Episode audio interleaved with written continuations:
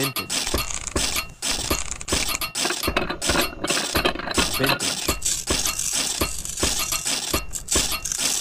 vintage life? Life. Life with vintage. ライフイズヴィンテージ始まりました。始まりました。この番組はヴィンテージをこよなく愛する。私ペーパークリップバンクと。私エブルックリンがヴィンテージ愛をこよなく語り倒します。よろしくお願いしお願ます。だいぶね、お久しぶりになっちゃいましたね。お久しぶりです。いません、はい。なんかお互い忙しくて、はい。というのを言い訳にして、すはい。いません、全然超時間が空いちゃいましたけども。今日はお久しぶりに特別ゲスト、はいゲストです。はい、参加いただいてます。というか、はい。特別ゲストの、えーご自宅にお邪魔しちゃってるんですけれども、はい。と今日のゲストは小川ゆりえさんです。どうもどうも。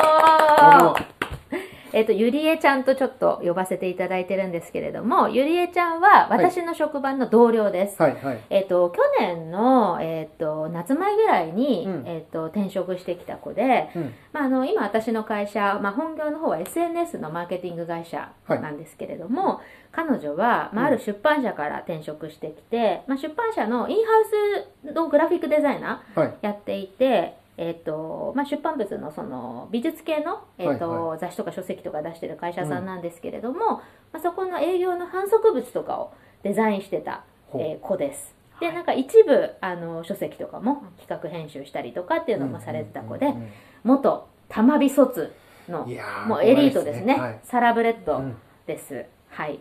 でそんな、えー、とゆりえちゃんにお声掛けしたんですけれども、はい。えとにかく、うん。えーめちゃくちゃ変わった人ですね。変わった人。はい。はい。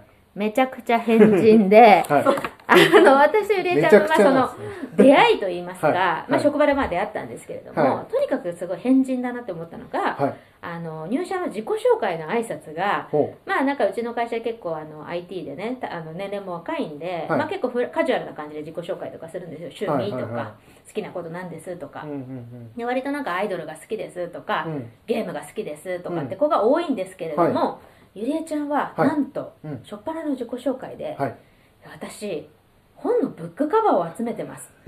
なんならトイレットペーパーの包み紙も集めてますとかいうわけのわかんないことを言い出して みんなポッカーンみたいな。ですよね。うん。それでみんなポッカーンしてるのもちょっとうんあのー知らずかうん。あのブックカバーっていうのはあの書く書くっていう感じに「川」って書いて「書費」って言うんですみたいななんかうんちくまで語り始めてちょ大丈夫かこの子と。なかなかっすね。なかなかの逸材来たよと、うん。でちょっと私もねあの紙っ子としてははいこれちょっと見逃せない？この出会い、うん。うんうん久しぶりの紙っ子来たよと思って、うん。ちょっとあの私もすごい気分が高まってはいはい。あのちょっと声かけてそこからあのちょっと急接近というか仲良くなったっていう次第なんですよね。うん。そうですよねゆりえちゃん、すぐ仲良くなって、はい。いやすぐ DM くれて多分。そうそうそうすごいなんかあの多分え私も紙好き？みたいななんか多分メメッセージ社内のツールで送って、うんうんうんえなんか今度語ろうみたいな、うんでなんかラジオなんかこのラジオ。この番組教えてくれて聞いたら、なんかもう自分のことのように、はいはいはい。なんかブルックリンさんの生い立ちというか、うんちょっと自分が被るところがあって一緒に喋ってる気分になっちゃってすぐそれもまた DM してそうなんですよ。だからうん。なんか会社の人にも仲いい子にだけ、まあ、一部ねポッドキャストやってるよみたいなこと言うんですけど、はい。ぶっちゃけあの、まあ、社交辞令で聞くよなんて言うけど、まあうん。ぶっちゃけ聞いてくれてなかったりとか多いんですよ、うんうん。ゆりえちゃんは速攻聞いてくれて、うん。で確かちょっとエピソードどれか忘れたんですけど最初の方のエピソードで私がだからその物を集めてて、はいはい。あのいろんなパッケージとか収集してて親にクズやって言われてたって言ったら「私もなんです」って言って「私も言われてて仲間がいてびっくり」みたいな。で私もシンパシーを感じて、うん。そっからあのちょっと距離が縮まっておめっちゃ仲良くなってそれであのゆりえちゃんは、うん。まあすごい相当数書費とかあの保管してるっていうことでどどこに何保管してんの？家とかいう話をしたら、うんうんうん。サマリーポケット貸し倉庫に要ははあ。それぐらいのレベルの収集家でそれでいやいつか見たいよ。いつかポッドキャストでちょっと一緒に収録したいよ。みたいな、うんうんうん。そしたらじゃあちょっと私家も引っ越すんでちょっと落ち着いたらサマリーポケットから出すんでとか言って、うん。すごいあの意欲的に前のめりにコミットしてくださって、うんうんうん。で今日晴れて、はい。晴れて。こういうふうなうん。場を持たせていただいて、はい。もうありがとうございます。本当ありがとうございます、ねサマリーポケットでもね出し入れしていただいて、聞いてたのね。この二人の番組聞いてたので夢のよう ありがとうございます本当にね。嬉しいなはい、なんで今日も、うん。まあ、ちょっと2本立てで考えていて、うん。ちょっとその書費とかトイレットペーパーの話は、はい。もう後編でじっくり伺うとして、ちょっとまず前編では、はい。まあ、そもそもこの変態的コレクションみたいなのを、まあ、小川ゆりえちゃんが始めた、まあ、きっかけっていうそのゆりえちゃんの反省みたいなところを たどりつつはい。まあなんか結構あの話を聞いてたら、うん私たちが結構だから影響を受けた、はい。なんかコレクションとか紙とかに、あの影響を受けた人はい。まあ、偉人と呼ばせてもらいますけども偉人たちが結構重なってた、まあ、年も私たち近いんでね、うん。23個しか変わらないので、まあ、そのいわば90年代っていうんですか、はい。あのアナログ全盛期の90年代にあの結構私たちがあの心を打たれた人はいって結構一緒だったんじゃないっていう話が盛り上がりまして、ちょっとその辺の話を今日ね、はい。あのエピソードで話したいなと思います。はい。ちょっとじゃあゆりえちゃんあのもともとそのだからゆりえちゃんもお母さんとかにもうクズやって言われてたの言わねれてましたね。とにかく何でも取っとくお菓子のパッケージとか。そうそうそう本当に、ま、さっきちょっとお見せしたけど、マクドナルドのあのハンバーガーの包いやみ紙とかこれ本当にリスナーの皆さん衝撃ですけどこれク私もリップさんも集めてたって言って、い、やハンバーガーマクドナルドとかのハンバーガーの包み紙をうんうん拭き取ってファイリングしてたとそう2人ともで私さすがにそれはやったことなくてちょっとそれなんか虫とか湧いてこないのかっていうちょっと私は聞いててだからちょっとゾッとしたんですけどまあそういう。そういうまあでスキャンしてまあなんか、若干油臭いです油臭いベタつきとかすごそうなんですけど、あのそういうねはい。なんかとかこととかをしてた。確かにフィレオフィッシュとかもね昔は包み紙だったけど今確か箱でしょ？昔は箱だったんだっミリオフィけッシュはね箱だったんだけど。そうよね。うん。昔箱だったんだっけ？そうあいや今今が箱だよね。だから昔ブルーのさそう包み紙でさ。そうそう。でなんか私もなんかつい最近もなんかネットで見てたらブルーの包み紙の方がはい。なんか蒸気が蒸れ蒸れてなんかそのふかふかのバンズになって美味しかった。あの包み紙の時代に戻してくれみたいななんか論争とかあるらしく熱てなんかそういうのね私も確かにあの込み上げる エモさがありますけどもまあそういうじゃああの包み紙とか。やっぱ紙とか好きだった。めっちゃ好きだった。でもなんかあのあれでしょ？家がすごいあのデザイン一家そうですって聞いて。ねもともとあのちっちゃい小川デザイン社っていうのおじいちゃんおばあちゃんがやっててでまあ二世二世帯住宅っていうか、うん。うんうちはいはい。核家族だったんで、うおじいちゃんおばあちゃん仕事部屋があるようなお家に住んでて、うん。だから遮食機があったりなんかおじいちゃんちょっと凝った人だったから、うん。カメラの暗室があったりすとかごいな。あすごい。なんか当時だとちょっと珍しいのかもしれないけどコンビニのカラーコピー機とか白黒のコピー機とかがこう2台ガンってあったりとか、まあ、オフィス兼だったんでうん。でなんかはいはい。大きいその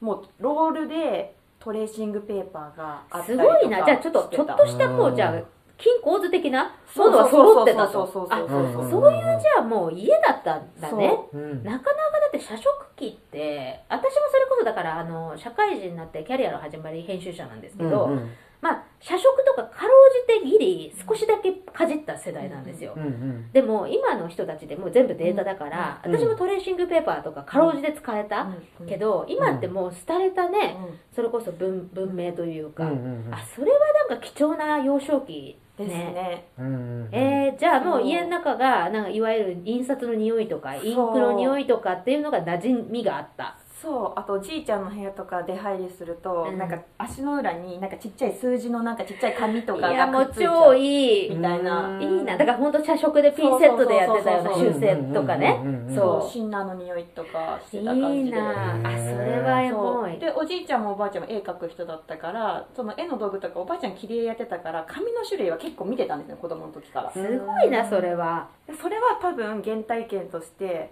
多分触れる機会が多かったから好きになるきっかけは多かったのかなって思います。そこがさなんかさ実家がそのなんとか屋さんだと嫌いになること、なんかその好きうん。おぼろげに好きというか、うん。っていうこと分かれると思うけど嫌いにならなかったのね。多分母が、うん。あの私はあの孫だからうん。好きだけど母は逆であ嫌いになっちゃったなるほどね。はいはいちょっと一個かませてるからそあのいい距離感。いい距離感で、はいはいはいはい。ちょっと好きうそうになれた。私はめちゃくちゃ好き。なるほどね。うんいやそれはでも紙っ子としてはね羨ましい環境というか、うん。なんか紙の歯切れとかもらい放題じゃんみたいな。そうそうそうそう。いいな。でもやっぱ母は嫌いがまたあるから、うん。子供の時から。はいはい。逆に、なるほどね。うん。で私が収集するのも多分母はめちゃくちゃだったのと思あうもうだからゴミじゃないかと。そう。でまたおじいちゃんおばあちゃん片付けられないからいっぱい物あって、はいはい。はいはい。で母は逆に潔癖症だったんですよね、うんなるほどね、だからなんか本当にクズやなるほどね。うん。じゃあお母さんのちょっとトラウマというかあったのかもね、はいなんかうん。お母さんなりに、そう。なるほどね。あなんかそれはすごいなんかなるほどと思いますけど、ね。でなんか、捨てられたりするけど、うん。まあある時それをクリアファイルに入れたらみ収集というカテゴリーになるってことにあすごいすごいわかるわ。うん。そうするとさ親もさちょっと整理したっていう風に見えてそなんかちょっとその要はゴミを多はい。分ほったら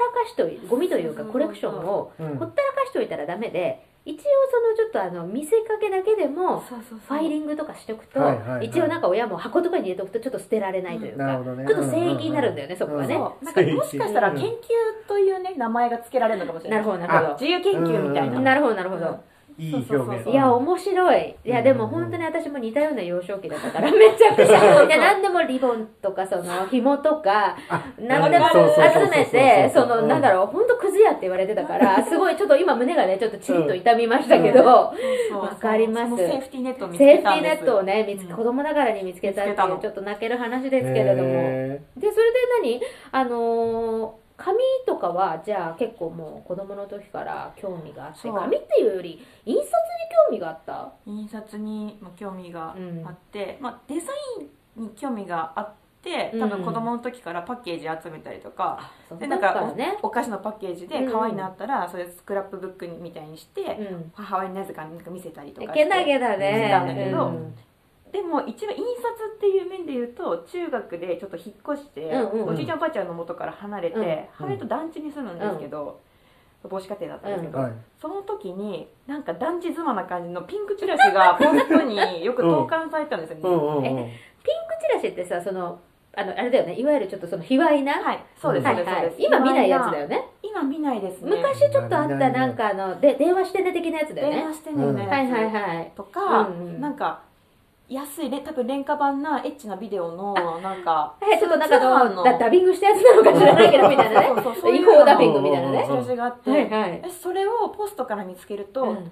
これはいけないものだってわかるんですよね、うん直感として、うん母親に見つからないようにちょっとスッて引き出しに入れて なんかいない時に確かめたりやばい子供じゃあ。それ親に見つからなかったのそれは。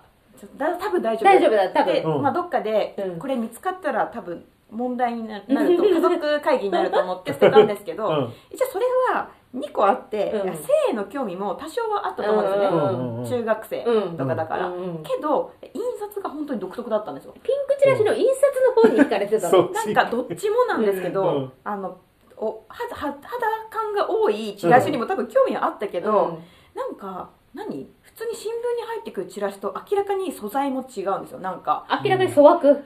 粗悪 粗悪ではあの手触りからピンクチラシだって分かる、多分であの印刷で言うと切れ目がおかしいっていうか、うん。多分ちょっとサイズもちっちゃかったりするんですけど、そのサイズで印刷してるんじゃなくて新聞の輪転機みたいに大きいやつでやって、ねうん。そう。で切ってるんだろうなっていう。しかもそれはい。はいも切るのも下手くそで、うんうん。ちょっとずれたりとか斜めになってたりとかするのも気になったりインクがちょっともう紙が逆に薄いのか、うん。インクが紙に対してちょっと盛りすぎてたり。熱盛り？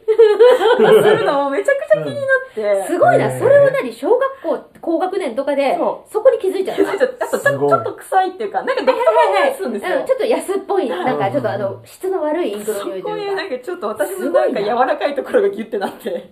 そのそのマニアックな三浦淳さんともまた違う多分あの心のつかまれ方をしてたはい。ピンクチラシね。そうピンクチラシは興味があって。うん。ちょっと後々後でちょっと話したい。ちょっと京一さんの話にこの辺はつながるんですけど、はいはいまあ、はそこで私は印刷が好きなのかもしれないって今思えば多分そこは結構大きい大きい結構きっかけだったかな。なるほどね。なるほどね。うん。いいやだからちょっとあの私もゆりえちゃんにはかなわないですけどそれこそやっぱ紙は好きで、うんうん。まあ多分ノートとかも大好きで、うんでも本当物心ついてまあそのシールとかももちろん好きでしたよ、はいはいはい。小学校の時シール帳とかあったけど、でもコレクションっていうのの原体験は、うん。やっぱりあの中学高校で映画のチラシかなって思いますね。わかる。わかります？わかる私たちの時代って、まあそのミニシアター全盛期だったんですよ、うんもう渋谷とかに、まあそのシネクインとはい。シネマライズっていう、はいなんかあれ二大巨頭です二大よね巨頭。でもうなんか憧れの聖地みたいな感じだったんです。渋谷が、そうなん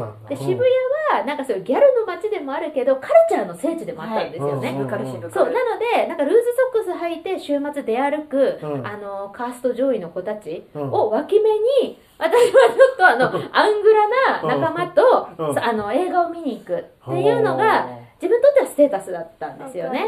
わかります。それで映画を見に行って映画も楽しいんですけど何よりチラシが欲しくて行くみたいな側面ありまして。へあります。で昔、まあ、今も映画館チラシいっぱいありますけど、昔のがもっとあったよねチラシ。フライヤー。で映画もあるしいろんななんかわけわかんないフライヤーもあったしとにかくもう映画のチラシだけで30種類とかあってそれをまあいダメなんでしょうけどうん。34枚ずつとかもらっていくもんだから うんもうすごいもうすごい束ですよね。本当にで一それをホクホクでもらってきてうんで次の日学校とかで映画好きの子とうんなんかそれこそ交換というあかなんかその学校うん私も厳しかったんで、うん。雑誌とかは持ってきちゃダメだったんですよ。あ。でも、映画のチラシはペラだから、うん。なんかね、グレーゾーンだったんですよ。だから見つかっても、あの、ななんか言い逃れできるというか、雑誌ではないですみたいな。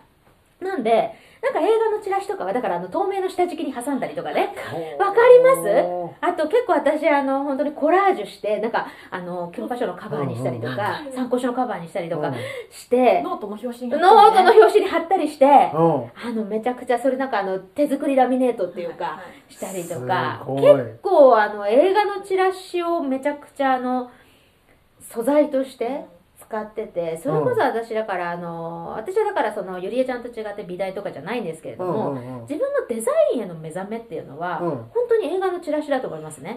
映画のチラシが、まあ、今って割と本当に光沢紙ばっかりじゃないですか、はいはいはいあのうん。今それこそだから東宝シネマズとかでもらうチラシって、うん。うん。うん。もうそうね。なんていうんですか、対策系ってテラうん。なんかいわゆる赤文字系というか、うん。まあ、ドーンっていうデザインでテテンプレ化してるし、もう光沢紙じゃないですか、昔ってでもうん。紙質も全然違ったし、うん。半径もいろいろあったよね、ボール紙みたいなねやつとかね。あったあった。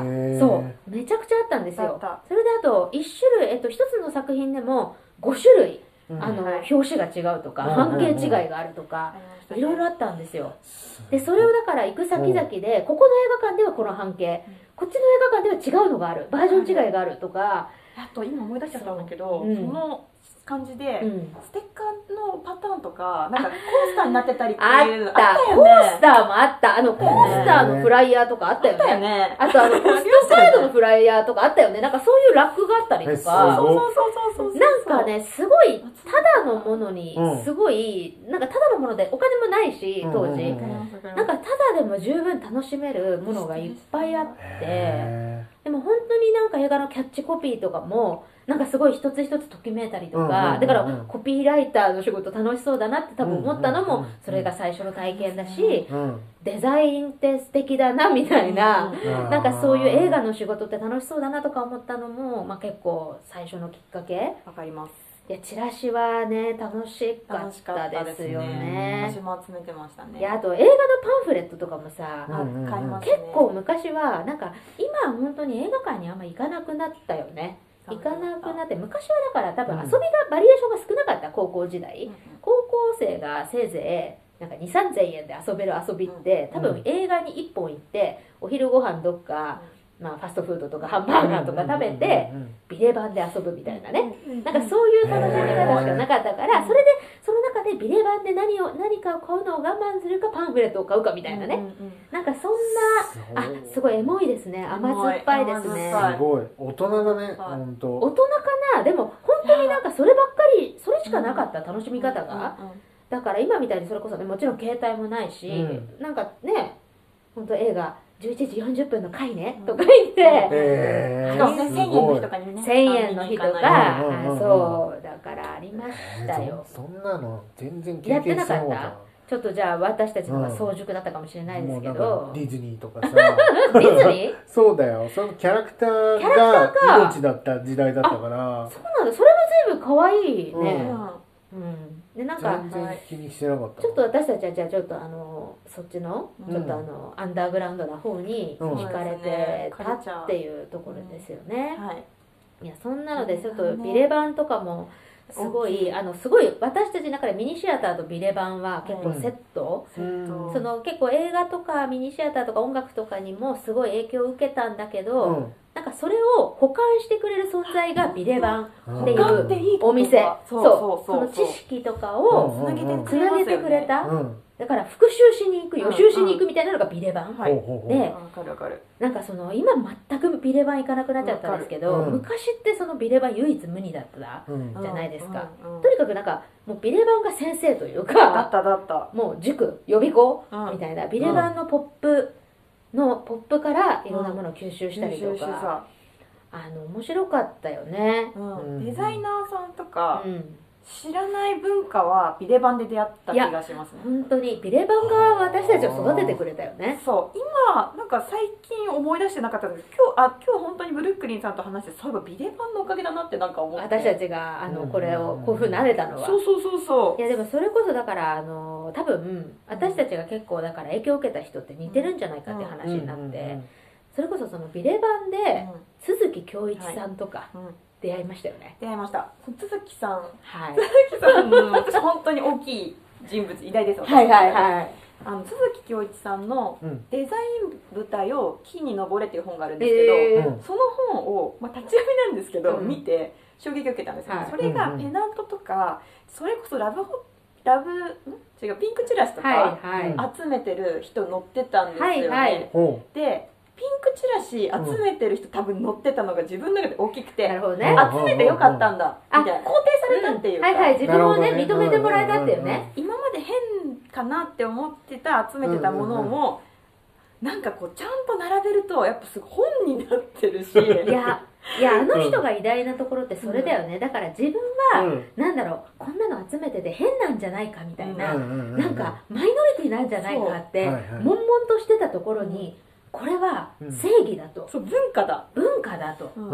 でこれ価値があるものなんだっていうふうに光を当ててくれてそき切り取ってくれる人っていう初めての確かに存在だったんだよね鈴木恭一さんは。そこで結構私の中で収集癖は、うん、なんか私の中でやっていいことにおお正当化されたんで変換されたのね。悪化しましたね。悪化っていうか。鈴木恭一さんと出会いでさらに加速してったの。むしろ今までなんとなく集まっちゃってた捨てられなん。となく捨てられなかったから集めるに変わったのが都築さん、確かに確かに、能動的に集めていくっていうね。そうそうそうはいはい。でよくも悪くも鈴木恭一さんの影響大きいよねっていうところね、そう。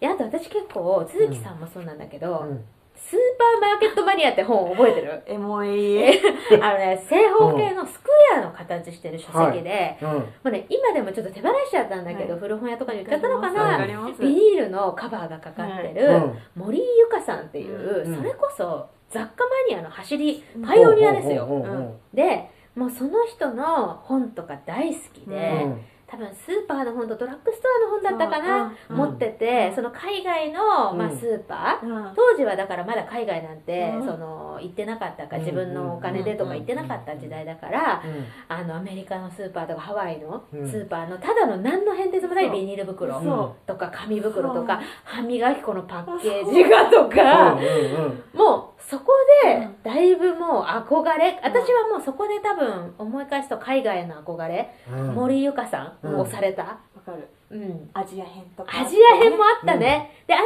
アは全然もうやっぱり色が原色チカチカみたいな感じで。う。んでなんかちょっとアメリカの方はまた違ったりとか。ハワイハワイとかね。いやすごいね。あのゼロ円コレクションあもうも本当そうそうそうう。んうただただはただただのなんか素晴らしさそう。みたいな逆か。にただのものって買えないんですだからそうそうそうそう。自分がそうね。そう。うん。で自分が行ったりしないと買えないからそうなんか何よりもこれって価値があるものなんじゃないかみたいな逆転して。メルカリとかないからね。だからいつかこれ行こうって。うん。本当脳内にも刻まれた。でそれやっぱ脳内に刻まれてそれこそ今でも覚えてる森井由香さんのそのスーパーマーケットマニアの表紙で、ゼイバースっていう、うん。アメリカのなんかそのなんだろうほうあのオーガニックスーパーがあるんですよ、老舗のね。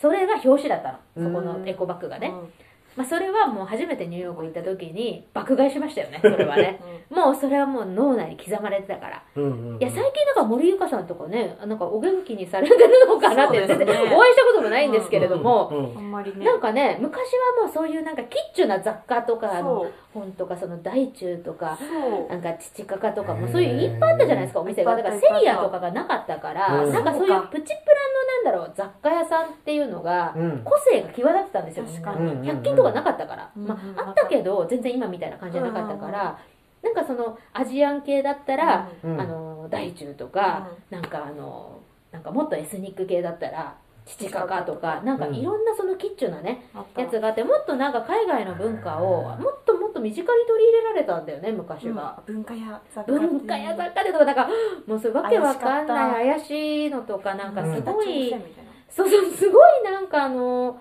今今ねなんかだからすごい綺麗なものが簡単に手に入るじゃないですか、そこそこのなんていうんですか、ね。おしゃれなものでうん。綺麗なもので見栄えがするもの。でもなんかその昔のなんなんでこんなのに私お金かけちゃったんだろうっていううん。なんか失敗感とか、うん。なんかそういう身をもってお買い物のなんか楽しさとか辛さとかを体験できる機会がないから今の若い人たちかわいそうだなっていうなんか勝手な上から目線なんですけれども なんか昔の方がなんかすごいいろいろお買い物の楽しさはねうん。ありましたよね。なんか誰だろうだろうみたいななんか人物の写真ポートレートのバッジとか持ってましたうんなんかねそういうのいっぱいあったよだって誰だろうみたいな。いっぱいあった。いっわかんぱいあないけど。ったいっぱいあったそういうわけわかんないのが。プラスチックのね、わけわかんないのなんかすごい針とそうだから多分ね今ってなんかもうマーケティングとかがすごいからうん。もうなんだろう絶対売れる角度が高いものしか多分商品化されないだろうしなんだろうそういうなんだろう企画した人のあのなんていうの熱量だけで、うん。いや自分どうしてもこれ欲しいからやりますみたいな。昔って多分そういうものづくりがあったんだけど、うん。うんうん今って絶対もう原価率こうでもう絶対売れるっていうマーケットが絶対確約されてないと絶対商品化してくれないじゃない。冒険させてくれないから時代が。だからなんか昔のがなんかいろんなものがもうごっちゃ混ぜになってごちゃ混ぜだってた。なんかすごい今思うとねちょっと解雇主義的ですけれども、うん。楽しかったなって思いますよね。多分、まあ、今は今で多分一個ずつ逆になんか注文受注生産とかはありそうだけど、うん。あのチャチさはね。そうチャチさとかなんかわけわからないものとかわけわからないものをパッなんか見た目で買って成功したり後悔したりとかっていうあのなんかあのロシアンルーレット感というかなんかあのお買い物のなんか楽しさ、うん。本来のっていうでそれこそだから海外に行ったものとかもうん。今それこそねスーパーのどこどこのフィンランドのスーパーの袋ですってメルカリで買えちゃうじゃないですか、うんうんうんうん。いとも簡単いいにとも簡単だからなんかえいつか絶対行ってやるとかうん。このこのうん。歯磨き粉が欲しいとか 私店員さんに見せたこととかあるしね。だからなんかそういうなんか足で稼ぐ感というかなんかそれがね今ないのが自分たち自身もちょっと寂しくはありますよね。そうですね。うん寂しい、いやでも本当になんかビレバンといえばなんか結構おもちゃとかも好きじゃなかった？あ好き。あめっちゃ好き。あのアメリカ玩具っていうのかわなかります、うん。あのお腹を押すとふーんっていうあったねのあったね。鶏とかあったし、あとペッツとかすごい好きじゃなかった？好きだった。すごいさね中学高校とか、うん。その映画のフライヤー集めてたじゃないですか、映画のフライヤー貼って隣にペッツとか。あある。あのちょっとちょっと海外の、うん。あのこの部屋っぽく自分したいみたいな、わかるわかる。うん。ちょっとなんかコラージュ風にしてるコーナーとかね。あのベッドベッドの近くとかね。コルクボードにいっぱい貼ってましたよね。コルクボードに貼ってた。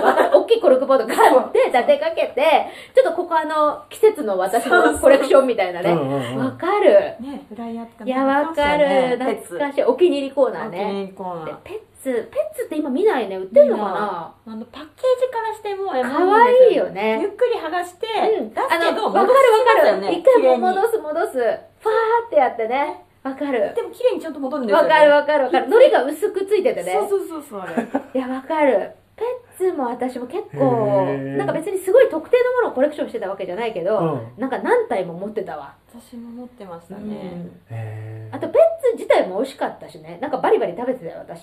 ちなみに実は食べてあなかった。食べてなかった？普通にあのあの味も美味しかった、いやすごいペッツ久しぶりに食べたくなっちゃったななんか、へえそうなんだ。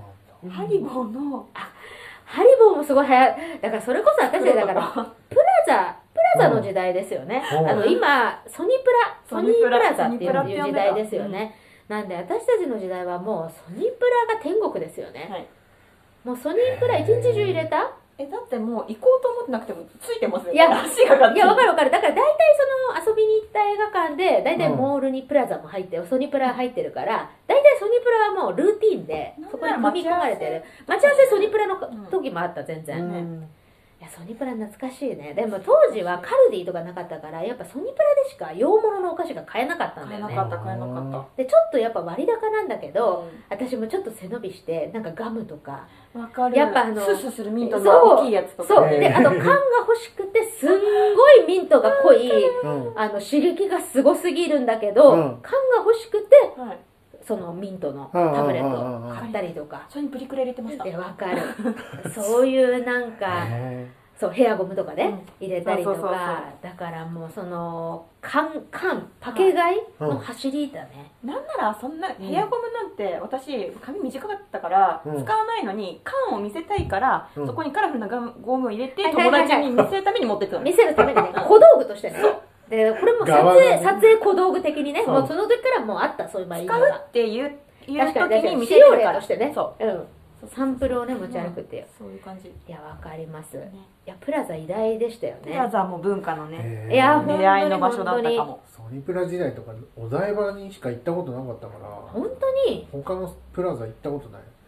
でもそのなんだろう映画館そのミニシアターじゃないモール系の映画館とか行くと、大体ショッピングモールとかにプラザも入ってたりとうんか、うん。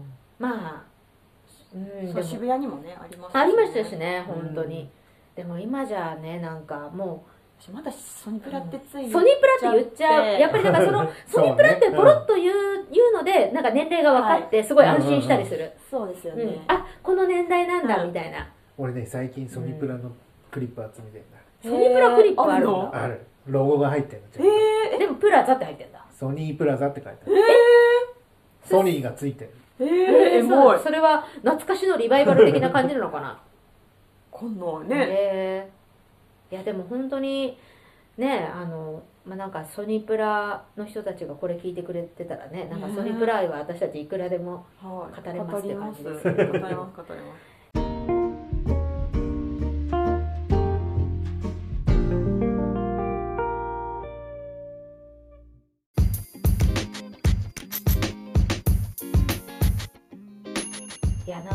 なんかそんな感じでまあなんかひょんなことからあの、うんたまたま職場で出会ったっていうあのゆりえちゃんですけれども、はいはい。あのまあね同じようなものを見てきたっていうのもまたエモいなと、うん。なんか改めてでね。ね違う場所で、うん。っていうのも改めてエモいなというのを再確認したところでちょっとじゃあ後編ではいよいよ本題の、おゆりえちゃんのコレクションの話をねちょっとたたっぷりとお聞きしたいと思います。